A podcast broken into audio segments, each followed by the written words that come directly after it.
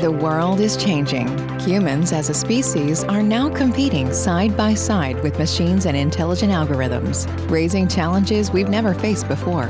Welcome to Automation Talks, brought to you by Doc Digitizer, a podcast where we will discuss the future with our guests seeking answers to questions surrounding digital transformation, automation, and AI. Is humankind doomed, or is this an evolutionary leap for humankind? Hear what the most vital figures at the intersection of technology, politics, and culture say about the greatest questions in the innovation economy.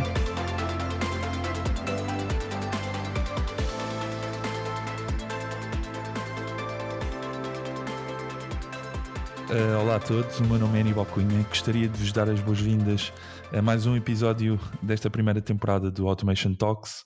Uh, este podcast é promovido pela Doc Digitizer com o objetivo de fazer showcase de projetos de transformação digital e inteligência artificial com, com automação e um elevado impacto. Uh, traremos assim ao Automation Talks convidados com trabalho relevante nestas áreas e que connosco irão discutir não só projetos, mas também o futuro. O futuro onde a tecnologia irá certamente moldar a sociedade e onde cada um de nós, enquanto pessoa, terá de conviver com máquinas e robôs e algoritmos uh, que, em alguns casos, nos facilitarão a vida, em outros tantos, nos levantarão desafios enormes enquanto espécie. Esperamos que de forma pacífica. Esta primeira temporada uh, será dedicada a projetos nacionais onde uh, tenham uh, partido ou sejam ou partam por portugueses. Para me ajudar nesta missão, hoje uh, o João infelizmente não está connosco, um, ehm, outras missões se levantaram, mas a Raquel estará sempre aqui para nos ajudar e, claro, o João nos outros episódios fará sempre parte desta parte importante. Um, ehm, estarão aqui para, para nos dar input uh, e a participar nesta conversa uh, e ajudar a fazer as perguntas difíceis. Apoiem o projeto, call to actions habituais, sigam-nos nas redes sociais, uh, subscrevam o canal e sem mais demoras, Luís, esta apresentação vai ser diferente, estou aqui a fazer sozinho. O Luís um, é o atual presidente da, da Junta da Freguesia da Estrela. Um, começou por, por estudar no Instituto Superior Técnico uh, em Engenharia Naval e posteriormente uh, no Instituto Superior de Gestão, Gestão de Empresas. Uh, começou a sua carreira política desde cedo, uh, se eu não me engano, desde os 14 anos. Luís, se eu estiver enganado, corrijo-me. E já agora é Engenharia e Arquitetura Naval. Ah, obrigado. Ok. Um, uh, Tornou-se assessor de, do Secretário de Estado da Cultura entre 2011 e 2012, assessor do Grupo Parlamentar do PSD na Assembleia entre 2013, uh, no ano de 2013, e atualmente uh, Presidente da Freguesia da Estrela, onde é o, o seu lugar de destaque.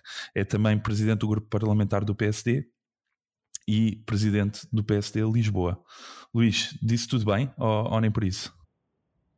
Sim, uh, escolheste começar só por 2011, quer dizer, eu não comecei só a trabalhar em 2011, mas também se não tornava-se muito, enfim, muito cansativo, mas sim.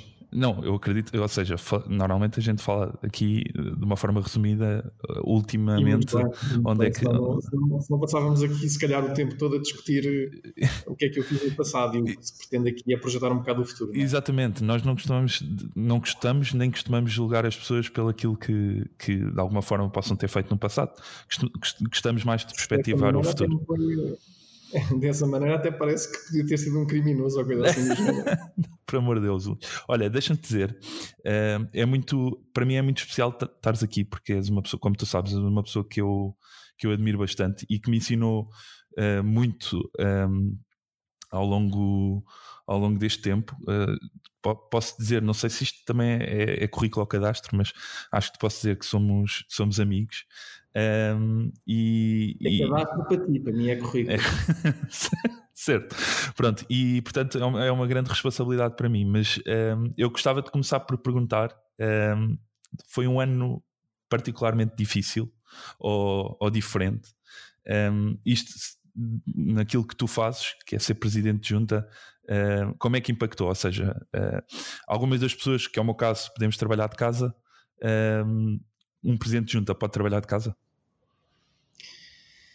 Bom, eu, eu, eu, não sou, eu estou presidente de junta. É onde tem sido um desafio, eu diria, uh, agridoce.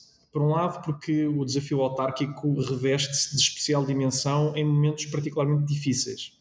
Eu diria que a gestão diária é obviamente uma paixão de todos, mas a gestão perante ciclos disruptivos ou, ou climas profundamente antagónicos à normalidade, como este que nós estamos a viver, uh, constituem por si um desafio que é, uh, eu diria, o expoente máximo da missão de um autarca, que é poder estar disponível para a sua comunidade no momento mais difícil. Esse é o lado doce, não é? Um, o, o, lado mais ácido que, que, que, contribui para esta dimensão agridoce é que um, o lado doce reveste-se de uma profunda tristeza e de uma profunda agonia para a própria comunidade. E o facto de vivermos uh, num período de tamanha incerteza, onde a saúde pública todos os dias uh, nos mostra a dimensão de uma pandemia que mata indiscriminadamente e vemos a nossa comunidade a sofrer uh, de forma, enfim, avassaladora, como, como também tenho, tenho experienciado, uh, enfim, é, é, é, o que nos retira um pouco a alegria de estar ao serviço. E, portanto, um, por isso é que eu disse, é um sentimento agridoce. Mas este, este ano tem sido uh, um enorme desafio, uh, não só do ponto de vista daquilo que é o modelo da organização, mais do que nunca, nestas situações dramáticas, as, nossas, as organizações que nós idealizamos e que nós implementamos uh, quando temos essa responsabilidade e essa capacidade, um, estão sujeitas, uh, eu diria que ao derradeiro desafio. E, e, para mim tem sido um privilégio enorme poder assistir à forma como a minha organização tem uh, respondido de forma categórica uh, àqueles que têm sido os principais anseios e, e as principais necessidades da comunidade de sigo. Mas um, a questão é: eh, este desafio, este desafio deste ano trouxe-nos muito a questão da, da automação e, e, de podermos, de alguma forma, um, inovar na administração pública, o que, o que para muitos é um contrassenso. Uh, ainda, principalmente no, no caso da administração local todos nós nos lembramos da, daquela questão do, do que o Herman José caricaturava, que é o ex-presidente de junta e, e, e, quer dizer, e tornava, reduzia a imagem do presidente de junta. Acha que é, é justo ainda fazermos isso, principalmente no, no, nos dias em que correm, ou seja, com uma pandemia? Uh, achas que... Eu, acho que, eu acho que, em primeiro lugar, qualquer agente político tem que, ser capaci tem, tem que ter capacidade para, para se poder rir dele próprio uh, nos momentos bons e nos momentos maus. E eu acho que o Herman sempre foi, uh, eu diria, uh, um ótimo criador de caricaturas. Um, obviamente que não representa um presidente de junta, já na altura dificilmente isso poderia representar aquilo que era um presidente de junta. E a verdade é que um presidente de junta deve ser avaliado não pelos muito poucos casos que, enfim, como em qualquer profissão, eu diria que são os casos menos positivos da ação autárquica, mas sobretudo pela grande maioria, esmagadora maioria de casos onde o serviço público uh, reina e onde uh, a satisfação da comunidade é, é moeda de troca na, na, na, ligação entre eleitos e eleitores.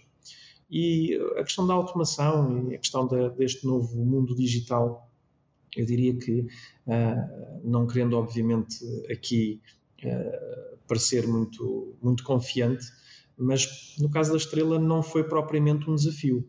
Uh, nós, desde 2014, que uh, enverdámos por um caminho que pretendia exatamente, através das ferramentas digitais, através da automação, melhorar e aproximar o serviço público. O princípio não era um princípio pensado para cenários de crise muito pelo contrário, eh, era mais uma resposta àquilo que em 2013 foi a reforma administrativa da cidade de Lisboa e que se traduziu na fusão de, de freguesias, e o caso da Estela é a fusão de três freguesias, e uma preocupação que isso representava. Se uma freguesia era, por essência, um espaço de proximidade uh, entre eleitos e eleitores, entre uh, o poder político e a sociedade que o poder político serve, então, eh, se nós fôssemos reduzir o número de, de freguesias e, com, e, consequentemente, eh, reduzir o número de eleitos disponíveis, eh, poderia isso significar um, um afastamento do, dos seus eleitores, havendo menos pessoas para interagir com, os, com a, menos eleitos para interagir com a comunidade que serviam, poderia isso representar uma antítese ou um caminho contrário àquele que seria o caminho que as freguesias deveriam percorrer, porque as freguesias significam o oposto.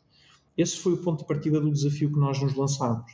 E, e, e para mim, que sempre fui um, um, um entusiasta das soluções digitais, ainda há bocado fazias uma introdução muito engraçada por causa de um, que me fez lembrar uma, uma, uma uma apresentação que tive a oportunidade de fazer uh, em Viena, exatamente por causa das dúvidas relativas à, à questão da, da introdução do, do, digital e da automação e da, e da, da, da inteligência artificial no seio das nossas comunidades. E eu sou um tecno-optimista e eu entendo que não acreditas não, não acreditas na, naquela questão do, todos, do, do, exterminador. Do, do, exterminador não mas isto não vai ser tudo controlado pela Skynet nós não vamos ser todos subjugados por uma, por uma inteligência artificial, porque, em bom rigor, a inteligência artificial uh, que nós vamos querer sempre que ela evolua, um, ehm, ela vai ter sempre ser posicionada na, na, na, dinâmica do serviço à comunidade e no serviço ao ser humano. Um, ehm, para melhorar a nossa qualidade de vida, para, para ter um impacto positivo no nosso cotidiano. E, portanto, uh, uh, obviamente que haverá quem queira um, ehm, e quem tenha uma visão muito dantesca quer utilizar a automação e a inteligência artificial para controlar, para dominar, para subjugar. Mas isso nós tivemos em todos os períodos do desenvolvimento tecnológico da nossa vida e, portanto, há sempre quem tenha uma perspectiva negativa. Como eu continuo a acreditar na, que a humanidade representa sempre o que de melhor pode existir, uh, eu diria que o trabalho vai ser muito nesse sentido. E, portanto, eh, eu sou um tecno-otimista e, como sou um tecno-otimista, entendia logo em 2014 que a solução para contrariar esse afastamento, esse potencial de afastamento entre uh, o poder político e a comunidade que este servia, uh, poderia residir exatamente em criarmos um conjunto de ferramentas uh, de base digital, umas um, baseadas na, na, interação direta com a comunidade, o conceito do, do do cidadão como sensor, um, e depois uma segunda dimensão que era claramente entrarmos numa dimensão de interação e, sobretudo, de, de consciência uh, da, do, do, próprio, da própria resposta informática. E é aí que eu, em determinado momento, sobretudo a partir de 2016, passei a, a abandonar o conceito das smart cities e a querer implementar muito o conceito das cidades sentientes. A ideia de que não basta a cidade ser inteligente e ter respostas inteligentes, a cidade vai ter que começar a pensar.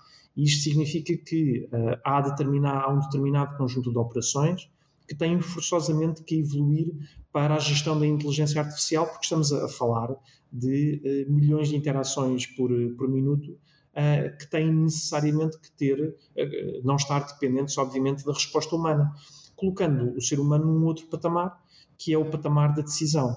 E aqui a tal confluência entre a oportunidade que a Big Data representa, uh, o acesso a um manancial de informação, um, mas uh, nós não podemos ser uma formiga num deserto de informação. Nós temos que ser uma formiga a quem, a, a, a, quem a informação chega já trabalhada. E eu diria que, que, a grande essência por trás das cidades sentientes é quando as cidades, ensinadas obviamente pelo ser humano, começam elas próprias a produzir dados para sobre eles o ser humano tomar decisões. Elas gerem os milhões de operações diárias que, uh, por minuto que acontecem no dia a dia da cidade, a gestão do semáforo, do trânsito, não é só o trânsito naquela rua, é o trânsito naquela rua confluído com o trânsito que está a acontecer do outro lado da cidade, as velocidades de circulação, a questão da entrada das operações dos sistemas de higiene urbana, tudo isso inevitavelmente tem que estar integrado e nós aqui na Estel temos feito experiências uh, e temos nos considerado aqui uma, uma, um território bolsa de inovação uh, onde temos vindo a implementar ao longo destes anos todos um conjunto de soluções que testam exatamente estes conceitos e cujo sucesso, obviamente, uh, nos apraz constatar, não pela nossa confiança e eu diria que a nossa pretensão de que as coisas estão bem feitas, mas por reconhecimento externo e pelos prémios que a, que a freguesia tem granjeado ao longo dos últimos anos na, nessa área. E, portanto, sim, eu sou tecno-otimista, sim, eu acho que a cidade, de uma forma geral, vai evoluir, tem que evoluir uh, e já começa a evoluir no sentido da cidade sentiente, a cidade que já desempenha ou já tem capacidade para vir a desempenhar um conjunto de ações que resultam elas só, apenas e só, da operação informática, sem intervenção humana, com parâmetros já estabelecidos, obviamente, com, com, com o ser humano, com os KPIs já perfeitamente uh, definidos, com os indicadores que levam essas operações diárias a realizar-se sem qualquer intervenção humana e que da, do tal processamento de toda a informação que isso gera já vai a seguir criar apenas e só algumas linhas de orientação para que o ser humano depois, uh, quase que numa lógica de escolha múltipla, ok, a cidade dá-te cinco opções, qual é que queres escolher? Uh, e é aqui que o processo de decisão tem que evoluir. Um, até muito numa lógica de pirâmide de Maslow, porque à medida que nós vamos resolvendo aqui as necessidades básicas de funcionamento da cidade, vamos ter que evoluir nessas mesmas necessidades e na forma como essas necessidades depois têm a resposta por parte dos decisores. Oh, Luís, deixa-me, pegaste aí dois ou três pontos que eu, que eu, que eu gostava de, de explorar. Um deles tem que ver com o facto de ter, teres falado, vocês já estão a trabalhar em, em tecnologia e automação, e é, é, neste campo já desde 2014, presumo que é desde que assumiste uh, o cargo. Um, qual, é que não, foi? Eu assumi, eu assumi em novembro de, de, 2013 e entre novembro e fevereiro de 2013 não trabalhámos nessa área. Eu estive só dedicado a organizar a, a junta, basicamente a, a, pensar um modelo organizacional da junta que pudesse, pudesse vir, obviamente, a, a, incorporar essas dimensões. Mas esse primeiro, esses primeiros, diria que 5, 6 meses, foram dedicados a compreender uh, o estado de arte e a começar a fazer as adaptações. Repara, era a fusão de três certo. freguesias, três culturas diferentes. Portanto, a freguesia de Estrela é o resultado da, da, da antiga freguesia da Lapa, de Santos o Velho e de, dos Prazeres. Um, e isto significava, em determinado momento, que nós temos aqui uma, um, três culturas diferentes de trabalho, três formas de uh, desenvolver operações, uh, ao que se juntou um conjunto de serviços que vieram da Câmara Municipal e foram embutidos diretamente na orgânica da Junta de Freguesia, com outra cultura de trabalho completamente diferente. Em alguns, uh, num, num, num, certo caso, inclusive, não havia propriamente uma cultura de trabalho, uh, havia quase que uma, uma operação por reação, o, o que tornava muito limitada a capacidade de evolução da própria estrutura. Portanto, esses primeiros seis meses foram de como é que nós olhamos para uma estrutura que está habituada, eu diria que a uma dimensão, de, em, certa, em certa medida, quase que do pior do que nós podíamos imaginar seria o funcionalismo público. Uh, não é verdade, isto é, é, Nós temos quadros aqui dentro de, de, de, da Junta de Freguesia, quadros profissionais muito desmotivados, uh, muito mal preparados, com muitos anos de com total ausência de formação. Exatamente, é? Portanto, por isso como é que nós, de repente, introduzimos a era digital?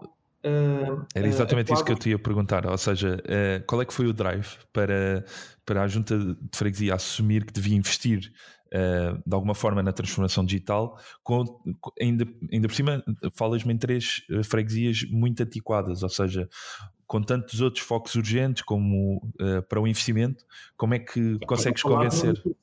Câmara, a higiene urbana da Câmara Municipal, que foi para a Junta de Freguesia, tinha um modelo operacional, aliás, que eu desconfio que, que se calhar, uh, ou espero que não, mas que, que, na altura me deixou muito frustrado, que, que se baseava praticamente em, em, em, regras e em dinâmicas que estavam estabelecidas, vê tu bem, desde a década de 80 do século passado. Quer dizer, eu, eu tinha, tinha tinha meia dúzia de anos quando eles estavam a definir o que ainda hoje é aplicado. Isto não faz sentido nenhum, não é?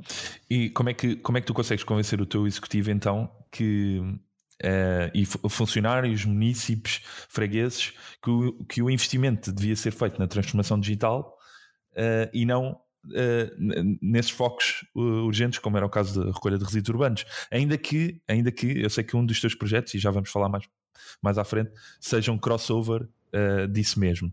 Mas, mas, sim, mas sim. é isso mesmo. A recolha, por exemplo, a, a, a gestão de higiene urbana, a recolha do, do, do, lixo ainda não é uma competência da junta, infelizmente.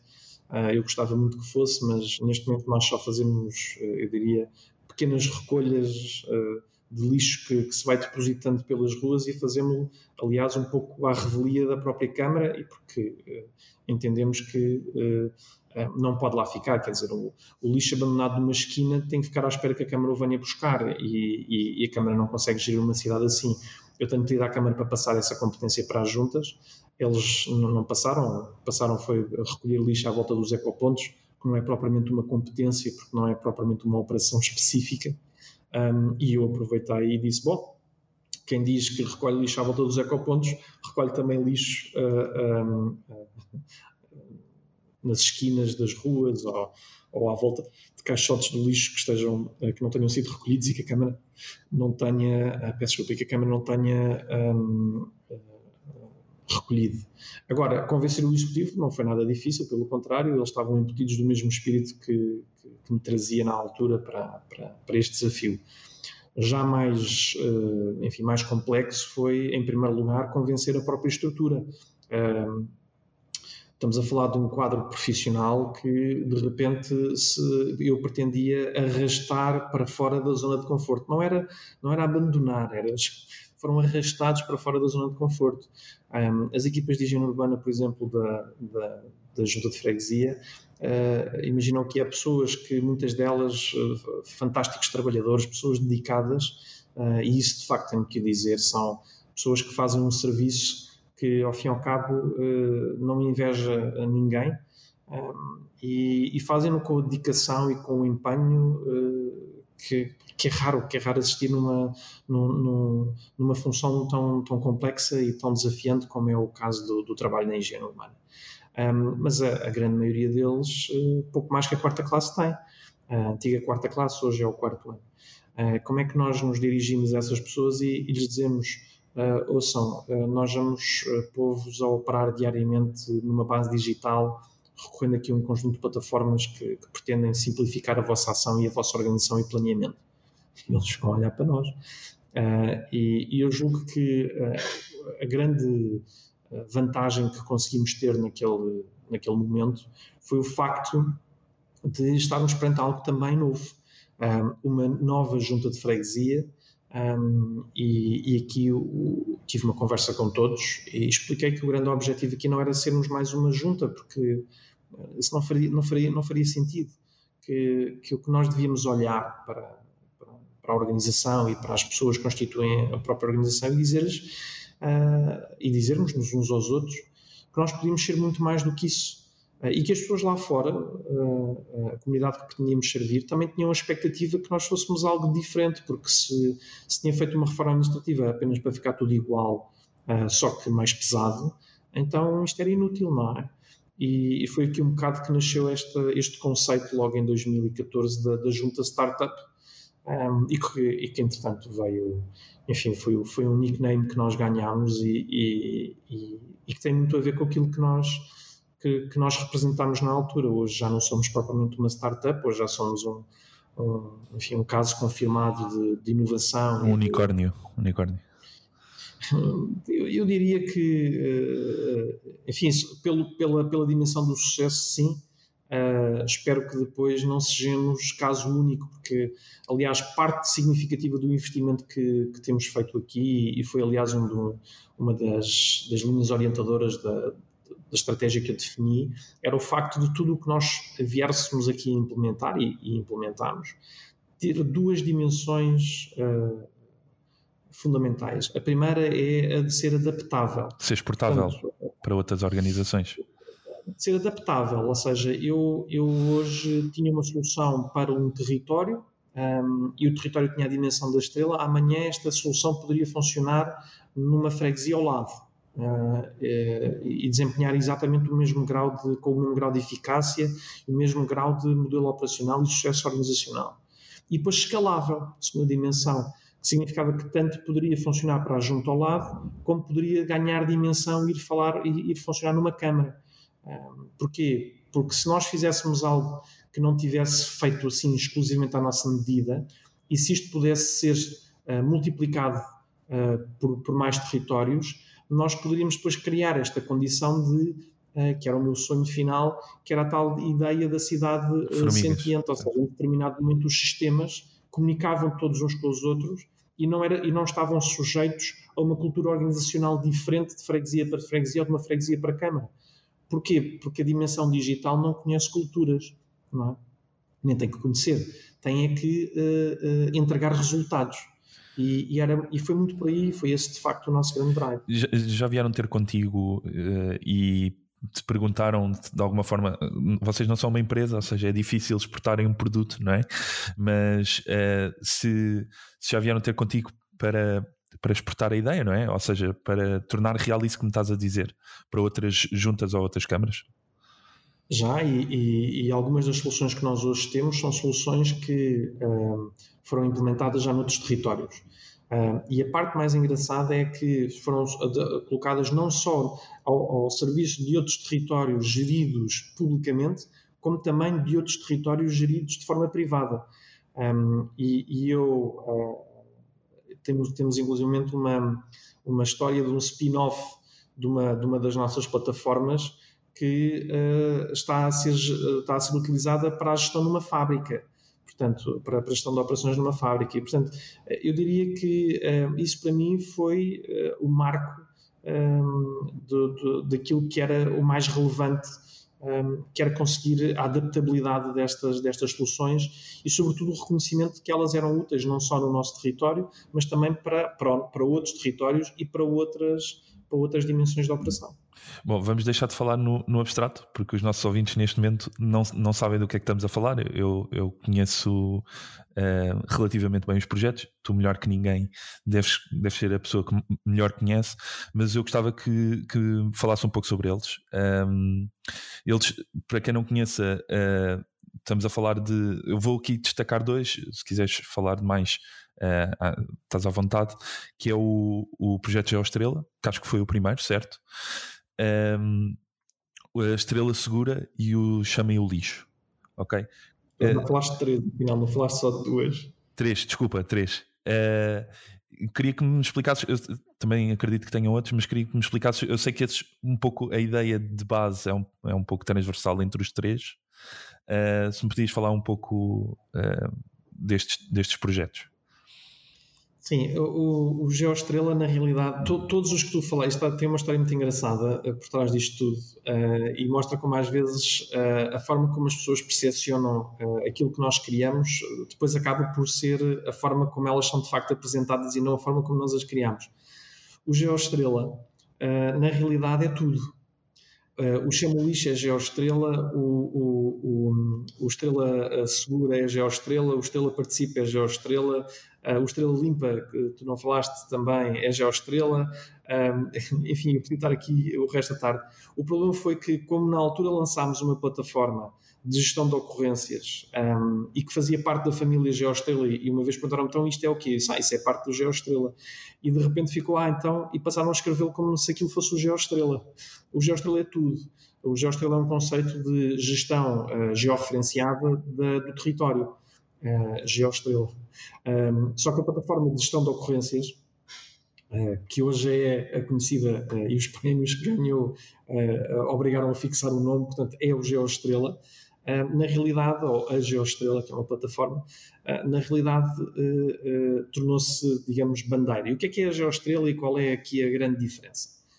Basicamente, o que nós criámos foi aqui uma, uma plataforma que permitia, eu diria que num primeiro grau de aproximação, lá está outra vez, entre a comunidade e a, a estrutura político-administrativa que a serve. E, geralmente, reportar problemas no território era sempre muito complicado. Ou tinha que se ir à repartição, ou à, ou, ou à sede da, da, instituição a quem queríamos reportar, ou então muitas das plataformas que existiam novas, que apareciam, como por exemplo uh, apareceu em outras cidades do, do, do, país, inclusive também na cidade de Lisboa, eram muito complexas e muito pouco intuitivas, portanto as pessoas afastavam-se da sua utilização. Para além disso, tinham uma outra dimensão. Essas plataformas não eram o sistema de resposta. Essas plataformas eram um substituto ao mecanismo de comunicação. Ou seja, elas tinham sido idealizadas apenas para fazer chegar a informação aos serviços. É como a caixinha então, de, su de, sugestões no supermercado, não é? Era, era estava ao nível de eu ir uh, à repartição ou ao atendimento do, da, da organização e dizer: olha, eu quero fazer uma reclamação, olha, está aqui um formulário, preencha aqui o formulário, este formulário vai ao nosso diretor e depois o diretor uh, irá pronunciar-se e fazer o despacho, ou vai ao presidente de junta, e o presidente de junta há de se pronunciar e depois há de responder se vai fazer, se não vai fazer, etc. E isto gerava aqui, do meu ponto de vista, duas enormes frustrações. Desde logo a complexidade para, uh, que, que, se tinha que, que, que, seguir para reclamar de algo. Quer dizer, até parecia que as instituições que estão lá para resolver os nossos problemas queriam criar dificuldades às reclamações. Eu recordo-me até na altura de alguns autarcas, presidentes de junta, voltarem-se para mim dizendo: Tu és doido, então, mas tu estás a facilitar o, o ato de reclamar. E eu, sim, claro. Então, se eu estou aqui para resolver o problema às pessoas, se eu não souber onde é que estão os problemas e se eu não tiver capacidade de reagir rapidamente, eu nunca os vou resolver. Qual é o grau de satisfação que eu vou proporcionar à comunidade que serve? Não é nenhum. Portanto, não tenho problema nenhum em assumir que há de certeza fragilidades no serviço, porque há. Portanto, é constatar o óbvio, quer dizer, é a mesma coisa de dizeres, olha, está ali um, um, um, um buraco na rua um, e se eu não olhar para lá o buraco desaparece. Não, não é por, por, o buraco não vai desaparecer por eu não estar a olhar para ele. Uh, e, portanto, era neste grau de intervenção que nós queríamos criar aqui a maior proximidade. E, e de facto, uh, esse mecanismo era muito burocrático, era muito demoroso, e nós na Estrela criámos um sistema muito simples. Ligámos aquilo ao telemóvel para a georreferenciação e dissemos uh, a reclamação não tem que ser prescrita, não tem que ser, não tem que preencher uma data de campo, só tem que mandar uma fotografia. E para nós, uma fotografia com a georreferenciação era uh, uh, localização, era, era, dados mais do que suficientes uh, para, para, para as pessoas poderem reclamar e para nós podermos agir. E a segunda dimensão é, não era só a plataforma para reclamar, era toda a estrutura que estava à volta na organização da junta de freguesia, respondia diretamente à pessoa. O status estava seja, direto, certo. Exatamente, o, o, o, a pessoa estava basicamente a, a, interagir diretamente com o calceteiro. Não estava a falar com o presidente de junta, não estava a falar com o diretor disto ou daquilo ou daquele outro. Estava a dirigir-se ao calceteiro da junta de freguesia. Nós estávamos desta forma a colocar os serviços da junta diretamente ao dispor da, da, da, das pessoas. Dizes tu, então, mas isso ainda não é, isso não, não entramos aqui na automação, não entramos aqui no. Entramos, começamos a entrar. Porquê? Porque a partir daí está-se a gerar, uh, por trás de tudo isto, há um sistema inteligente que filtra a informação. Repara, se eu tiver de repente de um momento para outro 30 ou 40 reclamações, que é muito possível e que já aconteceu, todas no mesmo minuto, tem que haver, ou, ou, ou melhor ainda, imagina que são todas no mesmo segundo. Tem que haver capacidade não só para fazer a devida gestão das reclamações em tempo real, e com uh, rápida uh, índice de resposta, mas também, sobretudo, de operacionalizar a resposta. Definir o, o, as prioridades e operacionalizar a resposta. E, portanto, nós numa primeira fase uh, tivemos, inclusivamente, uma gestão que era feita, estava monitorizada, melhor, feito, melhor dizendo, por operadores humanos, que asseguravam um bocado mais aquela ideia de que uh, é um pouco como imaginam os carros que, que, que, que, enfim, eu ia dizer que são do futuro, mas que eu acho que são cada vez mais do presente, os carros que, que não precisam de Quando são autónomos, sim. É, o que é que acontece? O volante continua lá. Uh, e eu acho que isto é um, um estigma ainda do ser humano de, de, sentir que tem algum controle. Nós, para mantermos esse grau de, de, de confiança, até para as pessoas, uh, implementámos uh, monitorização humana ao, processo, que não o atrasava, pelo contrário, eh, assegurava que de facto aquilo tinha a celeridade necessária e suficiente. Trocando aqui por techis, só para, para clarificar, portanto, o GeoEstrela funciona, em vez de eu chamar um Uber, e, e, e, assistir ao reporte de onde é que está o carro, onde é que está o motorista, eu, eu, eu chamo o agente de resolução do problema da, da autarquia, uh, que pode ser um buraco na estrada, uh, tira uma fotografia e, como, como falaste bem, e vem o calceteiro para reparar, e eu vou tendo uh, um reporte live do que está a passar. Portanto, é isto. Sim, eu só não, eu só não faria no GeoStrela a analogia com o Uber, porque essa analogia é mais correta para o chamo lixo, porque o chamo lixo é que de facto funciona uh, como a Uber. Uh, nós, em brincadeira, quando estávamos a desenvolver a solução, dizíamos que o chamo lixo era, era, era o Uber do lixo. Uh, a diferença do Chamolis para, para o Geoestrela é que o Chamolis, para, além de estar focado apenas numa operação concreta que nós identificamos como sendo uma das, das principais prioridades das pessoas, e lá está, volto a dizer, o lixo não é uma competência da junta de freguesia, nós não temos que recolher. Mas como nós percebemos que era um problema e que afeta muito a saúde pública e a qualidade de vida da nossa comunidade, nós criámos uma plataforma que especificamente um, essa, essa ainda ia mais longe.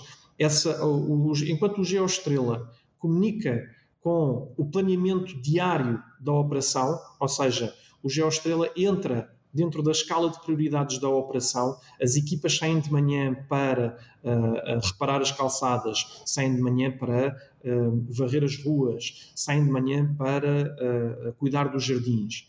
E quando saem, o Geoestrela foi um, foi um elemento decisivo na construção do seu planeamento daquele dia.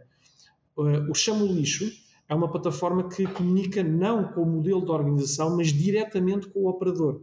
Ou seja, a viatura que está a fazer a recolha do lixo está automaticamente a, a receber, as notificações. E é como se tivesse, ok, uh, uh, chamou para ir recolher o lixo e ela uh, está a acabar uma, uma, recolha, não é? E a seguir vai para aquele ponto. Um, o chamo lixo é uma evolução significativa, porquê? Porque aí um, a, a, gestão passou a ser também uma gestão de, de, de, de circuitos. Já não era só uma questão de gestão de prioridades, era uma gestão de circuitos, porque nós queríamos optimizar a circulação das nossas viaturas para a recolha do lixo, reduzindo o tempo de resposta, reduzindo as emissões de dióxido de carbono e tendo, obviamente, maior eficácia do ponto de vista da própria operação.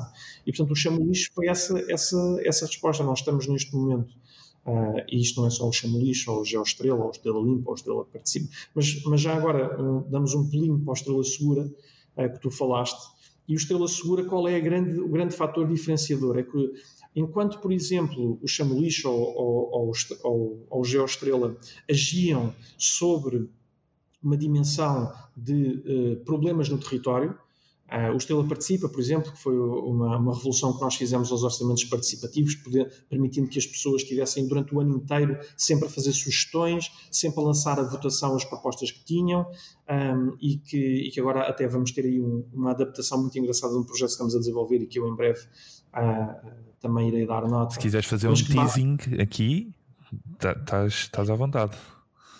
É, é, é, vamos fazer um spin-off uh, devido aqui a, uma, a, um, a, um, interesse muito, muito específico de um setor da nossa população uh, relativamente a este tipo de, de, oportunidades de participação cívica e, e, e, neste caso até de participação na construção da própria comunidade. Porque Estela Participa uh, basicamente é, é, dar oportunidade às pessoas para proporem projetos para, para certas zonas da freguesia que estejam ao alcance da junta de freguesia e se estiverem ao alcance da junta de freguesia nós levamos depois avante caso isso tenha uma votação expressiva, com regras que estão já definidas, um, uh, sendo que também é possível votar contra. Não é? Por exemplo, eu, eu, posso achar muito interessante ter um quiosque à porta da tua casa, mas tu podes achar que um quiosque à porta da tua casa te vai arruinar as tardes de descanso. Uh, e, portanto, vais ter a oportunidade de, sobre essa proposta, dizer: Eu peço imensa desculpa, uh, não é nada contra si, mas eu sou contra essa solução. E podes votar contra. Uh, e depois o diferencial é que gera a execuibilidade do projeto. Um, o Estela Participa tem, tem essa dimensão, a toda a altura as pessoas podem promover, vai haver agora este spin-off. Mas o Estrela Segura tinha uma dimensão muito mais interessante que resultou não, do, de, portanto, não das questões relacionadas com o território físico, mas de questões relacionadas com problemas de sentimento e de comportamento humano. Ou seja, o Estrela, o Estrela Segura é um salto já muito grande no, na dinâmica de envolvimento da, da, própria comunidade relativamente àquilo que são as regras básicas de viver em comunidade. Um, todas elas associadas aqui a um fenómeno muito importante, uma, uma, uma profunda reflexão que nós tivemos na altura até com a própria Polícia de Segurança Pública, e uma matéria que os preocupava, que era a questão das cifras negras. Uh, ou seja, uh, o que é que são cifras negras? São uh, ocorrências criminosas ou, de, ou, ou, com caráter passível de ação criminal um, e que não são reportadas às autoridades. E, portanto, como não são reportadas às autoridades, elas não têm conhecimento. Um, pode haver um conjunto de assaltos numa rua Uh, estamos a falar apenas de situações de não emergência. Portanto, situações de emergência, não há plataforma nenhuma, é o 112 logo. Um, situações de não emergência, uh, como por exemplo, uh, vai desde algo tão simples como uh, um, alguém que, que, que, verificou que foi um, foi um carro assaltado e que está o carro com o vidro partido e que precisa de sinalizar e enviar essa informação. Furtos. Para furtos, uh, ou mesmo situações relacionadas com o sentimento de insegurança, pessoas dizerem, uh, sei que houve um assalto numa casa aqui ao pé, a pessoa que está na, uh, o proprietário da casa não fez qualquer reclamação à polícia, não há nenhum auto a decorrer, e o que acontece é como não há essa, essa informação criminal, ou passível da ação criminal, as forças de segurança não têm capacidade para adaptar o seu dispositivo em função dessa urgência.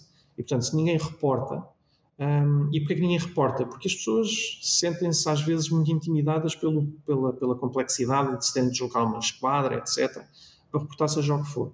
E o que nós criámos foi uma forma das pessoas poderem, de alguma de certa maneira, manifestar uh, esse sentimento de insegurança ou de descontentamento relativamente uh, a incumprimento de leis ou regras.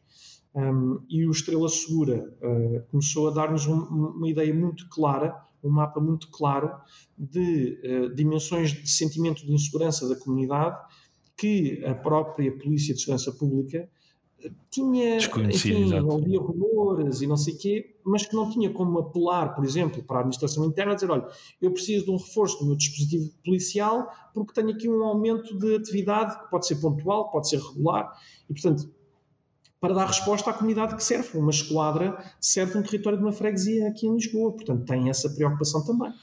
Deixa-me perguntar-te uma coisa. Eh, eu acredito que, que, que, o teu papel aqui, para além de, de, idealizar e de alguma forma desenhar a arquitetura ehm, destes projetos, uh, seja esse o principal. Eu já vi reportagens destes mesmos destas mesmas plataformas, sei que tens um centro de controle, mas o teu papel aqui é muito, é muito alto nível, ou seja, um, acredito que olhes diariamente para os dashboards, um, para os analytics, para perceber que, que, está tudo bem com a operação, mas um, não tens uma intervenção direta com, com, com as ocorrências, certo?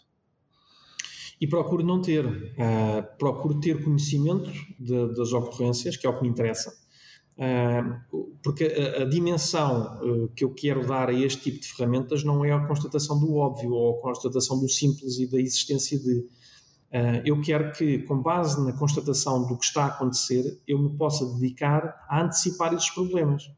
Portanto, quando eu começo a assistir a um conjunto de, concentração, de concentrações de, de, problemas no meu território, eu começo a ter logo os alertas todos que me levam a refletir sobre soluções. É a tal dimensão sentiente que eu gostava que uh, começássemos a ter. Ou seja, quando eu chego a uma fase em que uh, o meu raciocínio está uh, sobrecarregado com a informação, eu deixei de ser útil. E, portanto, eu quero que as plataformas, e é esse a forma como tenho pedido o seu desenvolvimento, eu quero que as plataformas, dentro de determinados parâmetros, me possam sinalizar alertas e eventuais, e a segunda fase é eventuais propostas ou soluções de resolução. E como é que isto é possível? E o que, é que, que informação é que eu tenho? E de que forma é que isto já, já se traduz? Por exemplo, nós no âmbito daquilo que é o, o, uma coisa tão simples como lançámos um projeto de uh, uh, ou requalificação das calçadas. Muitas das nossas dos nossos passeios uh, apresentavam sintomas claros de uh, necessário, mais do que estarmos constantemente a tapar o buraco, se calhar precisávamos era de repensar todo, todo o passeio e de, de reordenar todo o passeio. E a, a, as nossas prioridades foram estabelecidas pelo Geoestrela. a concentração de problemas em determinados passeios deu-nos aquilo que era a informação que, nós, que nos levou à conclusão de que isto não basta, não vale a pena estar a continuar com remendos aqui. Nós precisamos é de levantar isto tudo precisamos de repor o pavimento e a calçada depois por cima. Porquê? Porque o problema claramente não era apenas e só um problema de um buraco aqui ou um buraco ali. Claro que nós temos situações pontuais de carros que estacionam em cima do passeio ou viaturas que usam o passeio para cargas e descargas e não compreendem que o passeio estruturalmente não está pensado para suportar uh, uh, aqueles pesos, não é? De forma muito leiga. Uh, portanto, aquela, aquele, aqueles quilos por metro quadrado. Ah, agora, eh, quis tentar adaptar isto um bocado à, dimensão leiga e cometi uma imprecisão física, mas fica para outro dia. Um, mas a ideia é um bocado esta: é, é, não há capacidade, os passeios não foram desenhados para nós termos uma carrinha de cargas e descargas em cima do passeio, por muito que isso seja útil e que não, não, não o trânsito. Muitas vezes não dificulta o trânsito, mas obriga as pessoas a ir para o meio da estrada. Isto mostra logo à partida que há aqui um desrespeito muito grande pela, pela a prioridade é dada ao trânsito automóvel e não à segurança e circulação das pessoas. Mas isso é todo um tema para outra, para outra, para outra reunião. Aquilo que nos interessa é que de facto prejudica a calçada. Como é que foi, foram as plataformas digitais que nos disseram, devido à concentração de problemas nesta zona, temos que recalcitar isto tudo, isto tem que ser tudo levantado, tem que ser tudo feito de novo. Porque senão, uh, uh, com a garantia de que nós só voltamos a ter problemas daqui a dois anos, três anos, uh, com este tipo de utilização. E é um investimento que vale a pena. E, portanto, significa que nós podemos passar mais algum tempo a dedicar prioridades a tapar buracos noutros lugares, até termos condições ou até aqueles outros lugares serem decretados pontos negros que têm que também eles uh, passar uh, ao recalcitamento. E nós aqui conseguimos antecipar. Uh, eu aqui só vivo frustrado é porque eu consigo antecipar, só que depois o tempo que eu ganho na antecipação perco depois na aprovação dos projetos na Câmara Municipal e no processo burocrático, porque é a Câmara que temos que depois, porque não é uma competência da Junta, nós só podemos tapar buracos, que é um bocadinho ridículo, mas um, depois projetos de requalificação têm que ser aprovados pela Câmara, porque são financiados pela Câmara acho que é uma fase da autonomia das juntas de freguesia que temos que ambicionar para um futuro muito próximo. Um, porque nós já sabemos fazer as coisas, já temos esse know-how e essa competência, e eu acho que nós até estamos mais qualificados. Falo em particular da Estrela, mas acho que é algo que, que podia ser transversal a mais freguesias. Estamos necessariamente qualificados para, para melhor cuidar do nosso território e melhor investir no nosso território. Olha, deixa-me mudar aqui um pouco o tema, uh, na mesma falando aqui de um, de um, futuro mais longínquo, mas inevitável. Uh, uh, iniciamos há muito um caminho onde as máquinas, como falámos há bocado, estão progressivamente a capturar o trabalho dos humanos. Acho que isto é uma verdade inegável.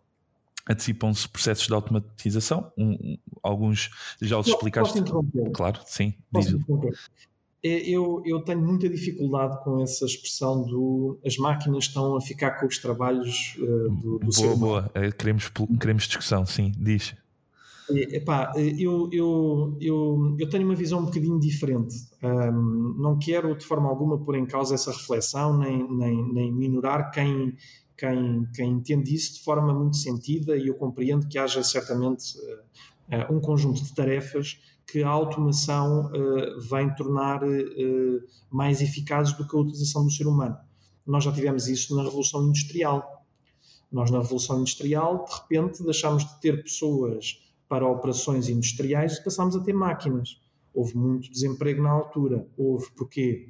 Porque uh, a economia tem uma tendência de reagir à inovação e não de se antecipar à inovação. A economia não, desculpem, a, a, a formação e, portanto, o que é que acontece? Como a formação vem em resposta à evolução, o problema é que os países e, a, e as sociedades não se organizam a olhar para o futuro, mas organizam-se a lembrar o passado.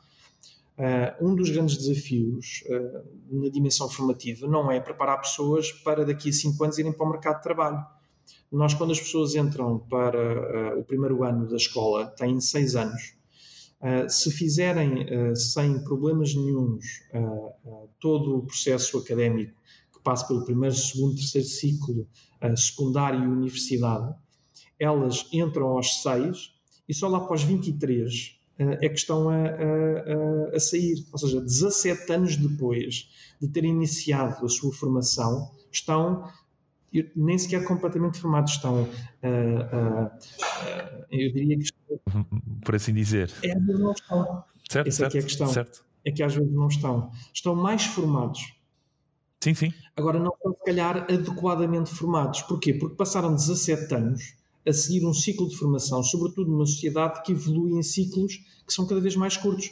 Já nem é o ciclo dos 7 anos, já estamos no ciclo dos 6 anos e pouco. Portanto, isto vai inevitavelmente ter repercussões que é, estão hoje as minhas filhas se calhar eu quando hoje falo com as minhas filhas sobre as perspectivas profissionais delas, posso estar a, posso estar a prestar-lhes um mau serviço. Porque estou a falar-lhes das, das, Posso correr o risco, eu não o faço porque enfim, gosto de perspectivar as coisas, mas se calhar para, para, para, para quem não, não, não tem a oportunidade de ter esta reflexão, esta interação diária e este fascínio, porque eu também o tenho, pela, pelo, pelo futuro e pelas novas tecnologias e pela sociedade, a sociedade digital, um, pode correr o risco de estar a falar uh, e incentivar uh, os seus filhos a profissões que muito provavelmente estarão altamente condicionadas por máquinas quando eles terminarem a faculdade. No fundo, no fundo elas estão a falar com o Luís do passado, mas ainda não sabem, não é? O Luís do futuro é que vai perceber isso uh, quando elas acabarem de se formar, não é? E esse é que é o problema. Portanto, eu não acho que está a haver que as, que as máquinas e que o digital estão a ocupar o, o, lugar de, de, as tarefas humanas. Eu acho que estão a desempenhar um alívio das tarefas humanas, permitindo que o homem se foque noutras tarefas. Em tarefas é mais é inteligentes, é, certo? Não, não, tem a ver com a inteligência, tem a, tem a ver com a dimensão disruptiva. As máquinas não são disruptivas, nós é que podemos ser disruptivos, nós é que estamos sempre a, a virar o tabuleiro. Uh, repara, este sistema que nós temos hoje, uh, aqui com este, este sistema de, de, de, de microconferência, de debate, whatever, um, antigamente, e quando eu digo antigamente era há um ano atrás, isto não era assim. Uh, tu certamente, se querias fazer este programa, convidavas-me para ir ao teu estúdio. Eu deslocava-me, demoraria meia hora a 45 minutos para ir, mais meia hora a 45 minutos para vir. Um total desperdício de tempo na deslocação para depois estar entre uma a duas horas uh, uh, num processo de debate e reflexão contigo. Ou seja, eu iria ter um desperdício associado a esta tarefa de 30% a 40%. 30% a 40% para poder executar isto. O Covid obrigou-nos a este distanciamento e, de repente, eu neste momento uh, ligo isto para falar contigo, quando desligar isto estou imediatamente a fazer outra coisa. Um, agora, isto vai ter impactos. Uh, ainda ontem participei num debate muito interessante e uma das questões que se colocava era uh, então, e, e, quem trabalha e, por exemplo, faz deslocações profissionais para participar em reuniões, em, em, em conferências, uma atividade e, portanto, uh, deslocas de uma cidade para outra e na outra tem que ficar hospedado. Paga um hotel. Agora, agora não sai de casa. Quem tem, quem tem atividade hoteleira perde uma fatia de mercado porque uh, temos aqui um conjunto de pessoas que, mesmo depois de terminar o Covid, muito provavelmente farão, eh, ainda por cima tendo em conta a evolução fantástica destas plataformas digitais, que permitem hoje em dia, eu assisti no outro dia a uma conferência em que eu parecia que estava dentro da conferência, portanto, uh, a pessoa falava e à volta dela surgiam dados, porque aquela plataforma digital permitia, esquece lá os PowerPoints, isto entrou-se num mundo de, de, Há uns tempos atrás havia os slides e havia os. Os keynotes. Eh, não, tinham uns. faziam-se uns vegetaizinhos para pôr numa, numa, num projetor. Eh, ah, certo, sim. Papel transparente sim. e não sei o quê. Muito giro. Depois vieram, vieram os PowerPoints. Eh, e agora esta eu não saio de casa ou do meu local de, de, de, trabalho, quando tenho que ter, para, para fazer isso. Isto liga um pouco àquela questão, ainda há bocado ficou meio no ar, ficámos por não responder, é um presente de junta pode, pode funcionar em teletrabalho. E eu aí cruzaria com o que tu agora referiste, que é, bom, tu, tu, tu, certamente que, que, que segues os, os, dashboards e os analytics todos, exatamente, exatamente. Uh, eu posso estar, uh, uh, sei lá, vou, vou, vou dizer um disparate. Eu posso estar na casa de banho uh, e estou agarrado ao telemóvel a verificar a evolução uh, do, do, desempenho das atividades da, das minhas equipas. Mas não, rua, achas, não, é? não achas que a administração pública disse tudo o que falaste? Diz, desculpa. Acho que isto vai ser um exemplo polémico, mas pronto. não vai, não vai, não vai. Um, não achas que a administração pública, por isso tudo que falaste, não é um pouco uma ilha, ou seja, ehm, não está agarrado àquela peça de antiguidade e que resiste um pouco a, a todo, a todo esse teasing que descreveste nos últimos 10 minutos ehm, e que tu és, no fundo, tu, diz, diz.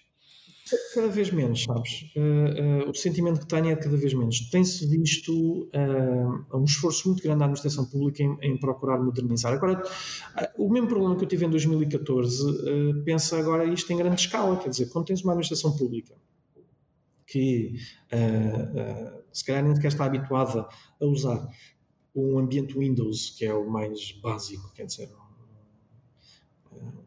eu, eu acho o Windows mais básico e quem, quem gosta de ser mais evoluído usa o iOS, não é? E, uh, e usa o OS X. O iOS é para, é para os smart, ou para os telemóveis, exato. Uh, usa, usa o OS X. Portanto, a ideia passa muito por, por uh, de repente voltaste para um conjunto de pessoas que se calhar ainda estavam, se tinham adaptado à máquina de escrever e dizer agora esqueça lá a máquina de escrever e, e todo aqui um mundo atrás deste, desta pequena caixinha, que ainda é mais pequena que, a máquina de escrever que utilizava antes. Um, eu diria que essa é uma imagem que se calhar era muito real até, até 2005.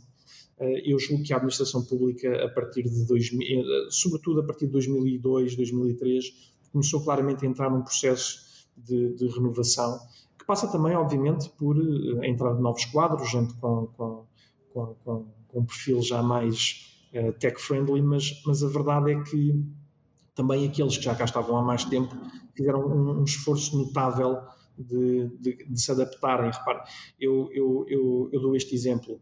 Eu cresci, eu passei a minha infância até aos 5 anos sem saber sequer o que é que era um computador. Portanto, nunca tinha visto um computador na vida. Comparativamente, aos... o meu primeiro computador veio aos 5 anos. O meu também, mas, mas era um 48K que, que tinha menos capacidade de processamento que se calhar um, um relógio hoje em dia, não é? Um, um smartwatch, certo, óbvio. Muito menos, muito menos. Uh, e mesmo assim era o suficiente para levar o homem à, à Lua, não é? Mas isto para dizer o quê? Um, para dizer que eu, uh, aos 5, 6 anos, tenho o primeiro contacto com um computador. E eu tinha um contacto com um computador uh, com regras. Portanto, eu não podia distrair, eu só podia contactar com o computador uma hora de, por dia, se tivesse feito os meus trabalhos de casa, Uh, e, uh, e ao fim de semana. E o que, o que é que fazias nessa altura? Recordas-te? Jogava, jogava, jogava, brincava um bocadinho na programação porque eu achava aquilo fascinante. Eu nunca mais me esqueço a primeira vez que tive internet ligada em casa, já era muito mais velho, já tinha para aí 18 anos, acho eu. Aqueles modems de 54 capas, acho eu. Que é, faziam aqueles barulhos, uh, certo? Pá, e, e, na altura achava o mundo está ali na, na, na, atrás do escritório e eu sentia que o resto era uma gruta, não é? O mundo estava depois para lá do escritório. Uh, as minhas filhas parece que nasceram uh, com um tablet na mão, exato. é? E portanto, uh, são, só para tu teres noção, no outro dia a minha filha mais nova, que fez recentemente 5 anos, ficou frustradíssima porque chegou à televisão uh, queria mudar um programa e começou a mexer na televisão a ver aquilo e começou a chorar a dizer que aquilo estava avariado. Uh, uh, e portanto, isto não foi agora, isto foi para aí há, ela fez 5 anos agora, mas isto aconteceu para aí há uns 2 anos. O que, o que, mostra como as crianças hoje vão chegar à, à, idade que tu tens e à idade que eu tenho com um conceito da interação digital completamente diferente. Quer dizer, uh, eu sou um curioso disto, tu já nasceste uh, com, com, com, com, com o meu primeiro telemóvel foi aos 19 anos, quer dizer, sim, e na altura era assim uma coisa, uh, não é? Quer dizer, eu, é, tinha-me de facto cortado muito bem naquele ano no técnico, não, não serviu de muito depois, mas, uh, mas, mas, mas repara, isto é fundamental para explicar o quê? Isto vai evoluir naturalmente e na função pública também vai, as pessoas vão acabar por, por abraçar isto de forma cada vez mais disruptiva também. Agora, acho que a função pública tem uh, muitas vezes uh, os melhores exemplos e os piores exemplos, um, mas sinto que cada vez mais, e olho em redor, e vejo que cada vez mais organizações dentro da, da administração pública estão claramente a ser uh, portanto, estão na, estão na primeira linha, e Portugal em particular, tenho que o dizer com muito orgulho, uh, está claramente na primeira linha a nível europeu. Eu, eu tive a oportunidade de representar Portugal em, em prémios internacionais e, e, de repente vi-me confrontado com organizações que estavam a disputar com a Junta de Freguesia de Estrela um prémio internacional e que o, o, o, orçamento que elas tinham para o projeto delas era o orçamento todo que eu tinha para a Junta de Freguesia. Portanto, e aquilo para elas era uma ínfima parte. E eles olhavam para mim e perguntavam, mas como é que você fez essa coisa extraordinária? E quando eu explico o que é que, porque é que eu estava ali, eles, isso é extraordinário. Mas como é que isso custou tão pouco? Certo. é, é, Portugal. Não sei, não sei um, qual é a tua opinião, também não me quero alongar, já estamos a chegar ao fim, mas uh, um, eu, eu acho que um dos grandes exemplos também que temos hoje em dia é, é, é o caso da, da assinatura digital do, do, que temos com o cartão de cidadão, que também penso ser um pouco um caso único no mundo inteiro. Não, não, tenho, não tenho dados para o afirmar, mas, mas parece-me parece de facto algo muito evoluído a nível da administração pública. Uh, e, é, é, sobretudo o futuro. Certo. Uh, tu tens, uh, usas bastante ou não? Nós, tenho, tenho, que o dizer em abono da verdade, porque eu acho que nestas coisas nós devemos ser também intelectualmente honestos, que esse salto aconteceu por causa do Covid. Uh, nós temos tudo digitalizado na junta, menos o processo de assinatura. Porquê? Porque estávamos agarrados aqui a uma obrigatoriedade que na altura existia, que era a necessidade de existir a, a documentação estar uh, uh, assinada do mesmo modo que os termos de identidade. E, portanto, e, e no âmbito da legislação autárquica, ao contrário de, alguns, de algumas áreas da administração pública, continuava a estar obrigada a isso. E quando de repente surgiu esta legislação especial para libertar as juntas de freguesia das assinaturas, permitindo as que as assinaturas digitais pudessem, em muitos documentos, ter exatamente o mesmo valor. A partir daí, olha, foi aqui de tal forma que uh, muitos, de, uh, até no executivo, havia pessoas que na altura foram apanhadas na curva. Porquê? Porque há códigos para isto. Não é? E a maior parte da malta tinha o seu cartão do cidadão, mas não sabia quais eram os códigos, códigos que ativavam esta assinatura.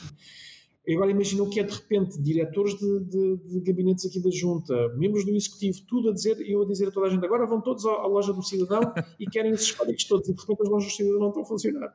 Portanto, é, é, tivemos aqui um momento que eu diria que foi, foi muito interessante, mas é mais um salto que estamos a dar. E, e, e o meu grande objetivo, e voltamos à questão inicial, que é: pode um presidente de junta uh, estar a trabalhar em teletrabalho?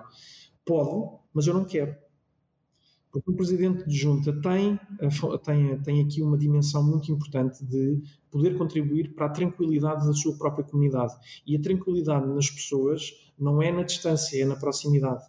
É elas saberem que me apanham na rua, uh, salvo seja, uh, mas eu sou muitas vezes, uh, aliás, sou bastantes vezes. Uh, também tenho o privilégio de poder morar na minha freguesia e, portanto, foi onde eu nasci, foi onde eu cresci é onde eu hoje moro, é onde as minhas filhas fazem Uh, graças a Deus, uh, enfim, têm experiências muito semelhantes àquelas que eu tive no meu crescimento e, portanto, e as pessoas já me conhecem e isso permite que elas me interpelem no meio da rua e que me digam, Sr. Presidente, olha, uh, uma senhora muito engraçada, olha, eu essas modernices do Geoestrela não consigo, o senhor tem que reparar o buraco que está à porta da minha casa todos os dias que eu tenho que fazer, tenho que me lembrar sempre para não meter lá o pé, para não cair. Uh, e, e lá está, como nós não tínhamos recebido aqui, depois temos este problema como o sistema de prioridades é montado à volta da plataforma digital e ele é muito carregado diariamente, depois aquelas coisas que nós não que as pessoas não têm, não são não são tecno-otimistas e portanto uh, não, não, é não serem tecno-otimistas, é não são não são utilizadoras uh, não, tão, não são tech savvies, não é? Portanto, não são utilizadoras de plataformas digitais, depois parece que é um bocado fora. Uh, mas nós também para isso criámos neste nosso sistema uma capacidade que é quem liga para a junta para, a reclamar ou quem mandou para um e-mail para reclamar. Sim, essas pessoas têm o apoio da junta para transformar a sua reclamação num, numa reclamação geoestrela. Mas mesmo assim há sempre algumas que escapam e então estas pessoas é muito engraçado porque, olha, eu essas tecnologias, eu não, já não tenho idade para isso, o meu neto no outro dia tentou-me pôr isso no telemóvel, mas eu, olha, não, eu quero é o buraco reparado. Certo. E é verdade as pessoas querem é, as coisas resolvidas. Luís, olha, estamos a chegar ao fim. Uh, és um orador nato, não, não que seja novidade para mim, mas uh, já me distraí. Já... Sou um chato, não digas isso. Essa é a forma simpática de dizer, és um chato, não te calas. Vamos ver, vamos ver os nossos isso deixarei para os nossos ouvintes para ver qual será o follow-up de, deste episódio. Mas queria, antes de passarmos para o nosso uh, Automation Challenger, queria que me falasse um pouco rapidamente aqui um tweet um, do vosso podcast, porque também penso que seja uma coisa algo inovadora, uh, uma junta de freguesia ter um podcast, um, que uh, vou fazer batota, não, não, não te vou permitir que o recomendes no, no Automation Challenger, portanto quero que me fales aqui só 30 segundos o que é que, do, que, do que é que se trata. É, é mais uma forma de, de, gerar a tal proximidade. As pessoas uh, uh, muitas vezes querem ver, querem ter a certeza que o Presidente Junta está a par dos problemas que elas reclamam nas redes sociais, nas plataformas digitais, querem sentir que uh, a pessoa que toma as decisões sabe do problema delas. E eu sei disso todos os dias. às vezes não é evidente porque criamos todas estas ferramentas, mas eu acompanho. eu acho que não há problema, nem desafio, nem dificuldade que eu não conheça no meu território seja do ponto de vista de infraestruturas ou de, de, de, espaço público, seja do ponto de vista da situação individual de cada um. Isso é ambicioso, é ambicioso dizer. Não, não é ambicioso, é uma realidade. Uh, uh, uh, só não conheço aquilo que não me chega. E mesmo assim conheço muito daquilo que não me chega, mas que eu acabo por lá chegar. porque as, as redes comunitárias depois têm esta enorme vantagem Agora, as pessoas precisam de sentir isso e o podcast serve sobretudo para que as pessoas percebam que o Presidente está uh, uh, uh, ciente da questão que lhes foi levantada, do, do, desafio que lançaram, do problema, da reclamação que fizeram, mas mais importante do que isso, muitas vezes são questões que não são de resposta ah, é assim, e que precisam precisa de ser feito um devido enquadramento. E as pessoas têm direito a esse enquadramento. E, portanto, é uma forma de accountability da minha parte de dizer eu estou aqui a responder às vossas reclamações, eu estou cá para ser criticado. As pessoas têm mania de dizer que ah, nós não. Não, não, não, não. não. O Presidente de Junta é para ser criticado, porque só sendo criticado é que pode ir dando resposta às questões. Agora, claro que há críticas destrutivas e há críticas construtivas. Ah, eu ah, ouço as duas ah, e tento dar a mesma, a mesma abordagem às duas. Claro que fico mais ou menos frustrado com críticas destrutivas do que com críticas construtivas. Eu, eu gosto muito que me digam, há este problema, uh, por favor resolva. Uh, não gosto que me digam, uh, há este problema, seu grande coisa, inútil. Recebes muito burn nas redes sociais ou não? Um pouco, um pouco. Sobretudo tendo em conta algumas posições que eu achei fundamentais tomar. Fui, fui, muito trollado aí. e, portanto, Pronto, eu acho que faz parte. Faz, exato, faz Sim. parte de todas as pessoas que têm uma plataforma, exatamente, uma plataforma de follow já, já, já eh, com alguma dimensão. Não, não, eu penso que nós aqui no, no, no Automation Talks, na Doc Digitizer, ainda não temos uma dimensão suficiente para recebermos esse burn. Mas eu, eu, eu acho que são dores de cabeça que nós até vamos gostar de ter. Luís, para finalizar, a Automation Challenger, portanto, uma pessoa que sigas ou que recomendes seguir, um, um podcast que não o Aqui na Estrela e, e um livro uh, aqui para, para a nossa audiência. Olha, grande desafio. Entretanto, no meio destas coisas todas, confesso que em determinado momento estava muito pouco preocupado depois com a dimensão do, do, do, do Automation Challenge. Mas um, eu, eu, livro, eu recomendo o livro que estou a recomendar agora às minhas equipas, que é o, que é o, o Team of Teams uh, do, do, do, General McAllister. Eu, eu tenho que dizer-te que eu tenho um problema com livros. Eu sou um, um disciplinado nato. Um, eu sou um disciplinado Deixa-me adivinhar, que... lês muitos princípios de livros. Não, não é princípios. Um, eu, eu vou à procura dos livros. Uh, eu nos livros tenho esta. Eu sou, enfim, eu vou ser insultado nas redes por causa disto. Uh, eu, eu, raramente, uh, obviamente com exceção de, de livros de, de enfim, dos romances e, das, e de livros ficcionais, esses eu procuro lê-los do, do, princípio ao fim. Um, mas, mas a maior parte da minha, da minha preocupação literária está sempre centrada naqueles que são os meus desafios diários e, portanto, por isso é que eu fiz esta recomendação. E o que eu faço muitas vezes na, nestes livros, se tu visse o meu gabinete, um, aliás, já cá tiveste, portanto, uh, eu tenho uma montanha de livros e as pessoas perguntam-me sempre, mas você leu isso tudo? Uh, e eu já li partes. Uh, eu vou sempre à procura daquilo que eu preciso para me ajudar a preparar algo ou uh, me ajudar a responder a algo. Uh, e, portanto, uh, o Team of Teams, para mim, é um livro muito importante porque é um livro que está na base de, daquilo que foi a revolução que eu procurei implementar na organização dentro da Junta de Freguesia. E, e abandonar um pouco. É, Fala-nos, na, na, essência, de, das diferenças entre a organização uh, clássica em árvore, não é? Aquela estrutura clássica da função pública. Depois aquela ideia de que não, não, vamos abandonar isso tudo e vamos criar uma organização em rede portanto, que, que aconteceu aí no, no, final da década de 90 e o princípio do, do século. É, e eu nunca vi, uh, eu nunca, nunca, sempre achei que nem uma nem outra, uh, mas calhar um bocadinho de uma e um bocadinho de outra. E o Team of Teams um, é feito por, foi escrito por um, por um, por um jornal norte-americano um, e, e, ele explica o tal modelo das células que depois até deu origem à, à questão das células terroristas e não sei o quê. Portanto, tem essa dimensão. Ele, ele transpôs isto para as organizações, demonstrando que as organizações modernas são pequenas e ágeis um, e têm que ter autonomia. E é isso, e é muito nisso que eu me revejo, e portanto uh, uh, é um livro que eu tenho estado, falei dele porque é o livro que eu estou a recomendar neste momento à, à minha estrutura organizacional, aos meus, aos meus, às minhas chefias intermédias e aos meus diretores de gabinetes, uh, para compreenderem a visão que eu quero que seja de implementação na, junta de freguesia. Um, eu, o podcast, tu já me entalaste, eu não posso, não posso recomendar o aqui na Estrela, mas uh, uh, tenho, tenho, que, tenho que, que, te dizer que há, há uma variedade de podcasts. Hoje em dia há podcasts para tudo, não é?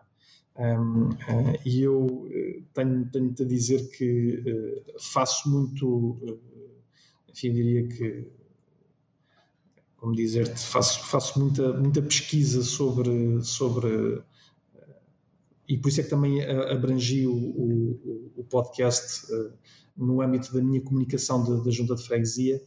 Uh, e, portanto, dizer-te uh, este podcast ou aquele podcast, eu diria que no final do dia é, é assim um bocadinho limitativo. Eu gosto muito de. Tenho uma pessoa com quem, com quem trabalho agora muito, eu, que, tem, que, que faz o parágrafo, ele tem o podcast do parágrafo eu vou-me divertindo muito a ouvi-lo a, a eles Uh, e portanto eu se calhar recomendaria o podcast do Parágrafo, que é aquele que me tem dos podcasts que eu ouço agora, é aquele que eu ouço com mais de forma mais recorrente. Olha, e depois o terceiro era. É uma pessoa, mas antes deixa-me dizer que fico profundamente triste que ouças o parágrafo Sim. e não ouças o Automation Talks, que já me confessaste no início da nossa conversa que não tens tido tempo. De qualquer das formas, uh, não, fica não, o parágrafo. Não, não, tenho, mas fica já aqui, fica já aqui o, também a nota de que um, acho muito interessante o modelo que vocês quiseram implementar e, e, e só mesmo por eh, esta, esta, estes últimos 15 dias, uh, enfim, têm sido uh, mas muito desafiantes um, e eu estou a reestruturar agora para, para, o, mês de, para, para o mês de janeiro uh, as, minhas, as minhas leituras e os meus podcasts e, o, e, o, e este já está incluído okay. nos que eu vou... Sinto-me lisonjeado. Uh, Estás a ver, eu agora tive um momento Uh, tipo uh, pai para o filho, que é o pai pergunta-lhe qual é o podcast que, que, achas que eu devo preparar para o futuro e eu respondi-lhe o que eu costumo ouvir, não aquilo que eu vou ouvir certo, a seguir. Certo, certo, exato. Depois, desculpa, a última, é, é uma, mais tempo. Uma, uma pessoa para seguir, uh, que recomendes que sigas ou que, ou que, e que recomendes que, que todos sigamos uma personalidade um, não, não, também não vou fazer aqui batata, não vale a que a Times disse, ou seja, a personalidade do ano da Times. Para quem não sabe, foi uh, o Biden e a, e a VP dele.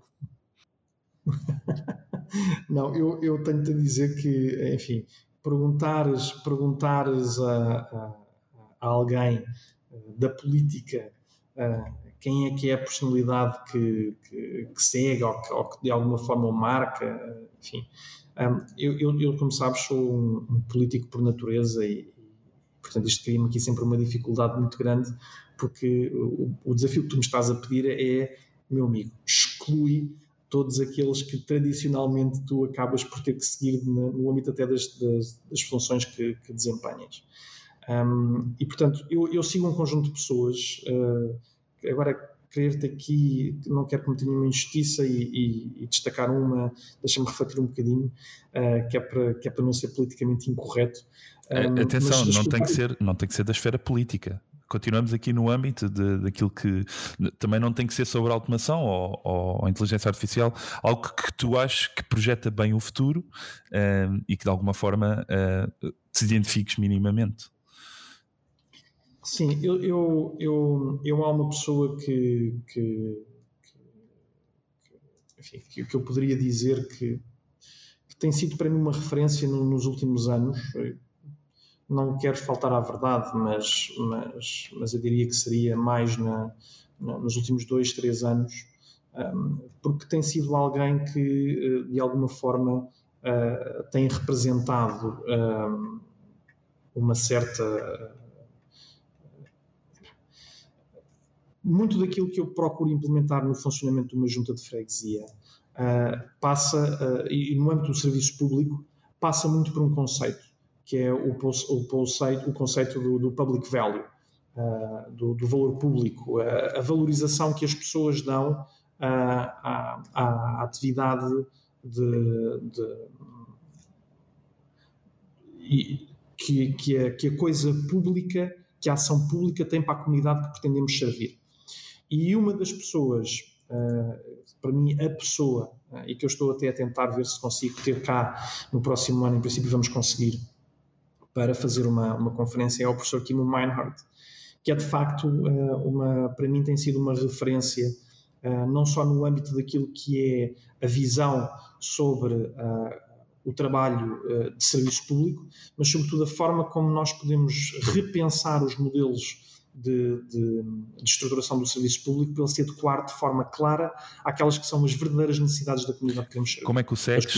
É, segues no Twitter ou uma newsletter? Como é que o como é que o sigo? Como assim? Ou seja, como é que como é que como é que segues o trabalho dele? Ele tem uma página de Twitter em que vais seguindo o, o percurso dele, ele tem uma newsletter, um, ele tem uma, uma página. Ou seja, como é, que, como é que segues a pessoa? No sentido, como é que tentas ter os updates de, do trabalho da pessoa? Ah, ok. O, o, o, que tu queres de alguma forma é que eu, uh, uh, ou seja, tem que ser alguém que. Não tem, não tem, não tem. Pode, pode não ser. Ou seja, um, ehm, estava-te só a perguntar no sentido é se, se havia alguma forma regular de seguir a pessoa. Não tem que ser, não tem que ser um influencer, ok? Estava só a perguntar ah, se, okay. se, acontecia. Não, eu, eu, sigo, eu, sigo, muito porque fui começando a ler sobre o trabalho dele uh, e depois, a dada altura fui de propósito conhecê-lo uh, à Holanda e, e, portanto vou acompanhar o trabalho dele. O que tu querias era alguém para eu para colocar no Twitter, era? Não, não, não. Uh, fica, fica a nota. Podes-me dizer o nome mais uma vez, por favor? Timo Meinhardt. Ok, uh, Timo Meinhardt. Ok, fica a nota. Mas, pode, mas queres, se, queres, se queres o Twitter, então eu vou-te dar o Insónias de Carvão, que, que é onde eu, é, é, onde eu me procuro rir muitas vezes de mim próprio, uh, uh, apesar de não ter tido o privilégio. Pois, ainda de, não saíste. De, não, de passar pelo. Mas, mas ensina-nos muito e, e, se há assim alguma coisa para seguir dessa forma, então olha, é o insónia. Ok. Uh, bom, uh, estamos com mais de uma hora e um quarto, não era suposto, o nosso target devia ficar nos 45 minutos, Luís, mas foi aqui uma agradável conversa. Resta-me dizer um, ehm, aos nossos ouvintes, mais uma vez, para nos seguirem, subscreverem o canal nas plataformas habituais, Spotify, um, ehm, iTunes, um, ehm, o habitual, e, e que subscrevam e que ouçam e que não percam o próximo episódio, porque vamos ter aí bastantes convidados. Hoje tivemos Luís Newton a falar sobre administração pública. Estou a ouvir, estou só a fechar. Tô, já estou a fechar. Um, e pronto, like e, e é isso. Até uma próxima. Thank you for listening to Automation Talks, brought to you by Doc Digitizer. We're so glad you've joined us. More episodes are available at Spotify, Apple, and Google Podcasts, so don't forget to share, review, and subscribe so you never miss an episode.